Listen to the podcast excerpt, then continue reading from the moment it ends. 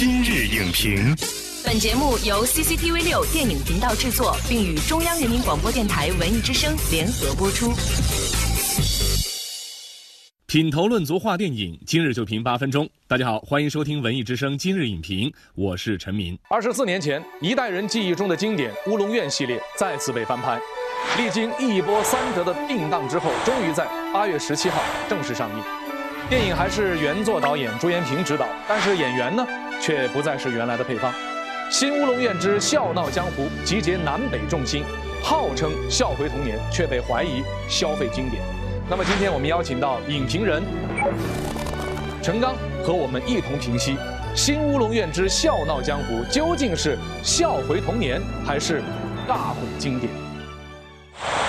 欢迎陈刚做客今日影评。主持人好，观众朋友们好。我们看到《新乌龙院之笑闹江湖》的剧情和人物的设定呢，对二十四年前的乌龙院系列有所延续，但是呢，它又是一个全新的故事。那么这个故事究竟新在何处？进入有话直说三十秒。首先，这部电影可以看到非常多怀旧的梗，你比如说郝邵文的这种头撞钟的这样的画面。呃，第二可以看到非常南北校庆的这种大集合，比如说是王宁啊、曾志伟啊、宋小宝啊。除了以往的这个大师兄吴孟达变成了长眉的大师之外，还有这个臭屁文变成大师兄之外，我们又看到了非常多新的这种孝心的面孔。那么第三点是，它延续了这种萌娃功夫片的这样的一个模式。这一次朱延平导演可以说是把这个压箱底的东西都掏出来了。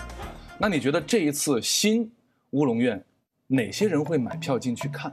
首先，其实就包括我们这个年龄段，可能再年轻一些，都是看这个，比如说笑林小子啊和这个呃旋风小子长大的，所以代表了他的一个童年的一个回忆。这部分童年记忆的观众，我觉得势必会进入影院去想观看这部电影。但是我们记忆当中的这个小萌娃。他是释小龙和郝邵文的小时候，嗯嗯。那现在如果说你换人了，尽管还是萌娃，嗯，但这种萌娃能够满足我们那种怀旧的情绪的需要吗？这就又回到一个问题，就是说这部电影它到底就是说朱延平的这一系列这个萌娃功夫片，它的主要的这个卖点在哪里？比如说之前这个《英雄本色》呀，那比如说这个《倩女幽魂》呐，包括《大话西游》，对对，包括吴宇森导演也翻拍了《追捕》。对对对，这种翻拍的模式其实是对经典的一个再创造或者再创作的过程。首先要清楚它这个情怀是什么。就像刚才我说的，它的情怀其实是角色，而不是剧作。所以观众的这个我们说情怀也好，怀旧也好，怀的是这两个角色。如果这两个人已经换掉了，所以这个片子是不是还能够被观众？买账，这就是一个非常重要的问题。我会觉得很多翻拍的影片哈，尤其是近几年，像《英雄本色》呀、《倩女幽魂》啊、《大话西游》啊，包括这个《乌龙院》，都在进行翻拍，似乎没有特别成功的案例。就是我们要翻拍的时候，那我们是不是能找找到能够取代这两个观众心目中已经建立起来的经典形象呢？所以这就变成了这个翻拍能不能成功的关键因素。所以，我有一个担心，这个萌娃功夫喜剧片里面是不是还能够看到我们以往的那种原汁原味的那种怀旧的感觉？我们的乌龙院又回来了！I'm coming。我觉得情怀还有对于旧时光的这种感怀呢，是人们所需要的，是在情感上有共鸣的。这也是为什么我们看到很多影片当中。都在打情怀牌，比如说徐峥导演的《港囧》，从头到尾用了很多粤语的歌曲，在营造一种氛围。那陈刚老师除了像在影片当中用一些这个经典老歌来打情怀牌以外，你觉得还有哪些打法？比如说这个港片里面周星驰的这种叫无厘头喜剧是一个永远的经典，但是后来的很多人去模仿周星驰的表演风格的时候，可能是一种过度的消费，那都会让我们观众可能慢慢的去厌烦。这个港片在我们心目中的那种经典的地位，比如说像《欢乐喜剧人》啊等等，那么他们在这种小品舞台上非常成功的喜剧演员，他们会在电影中，那么重新把他们在舞台上获得成功的这样的桥段在电影中重现，试图唤起观众的这种心理的这种共鸣，但其实往往适得其反。可能有时候从创作者的角度来说呢，觉得这是一张安全牌，就至少我曾经被市场检验过。如果说你的翻拍不能够把握这个时代的审美需求，你单纯的把当时的那个故事再拿出来，大家未必去买账的。而且现在的观众他的这个观影的这个观片量是非常大的，观众的这个对于一些梗的或者一些套路的认知，那么他都是烂熟于心的。这个时候你再拿出来翻起来二十多年前的或者是十几年前的这种老梗，观众是不一定会买账的。特别是观众可能会觉得，就是你是没有诚意的。所以翻拍不能是一个机械的复制，对对，不能是一个把既有的一些元素或者所谓的一些老梗。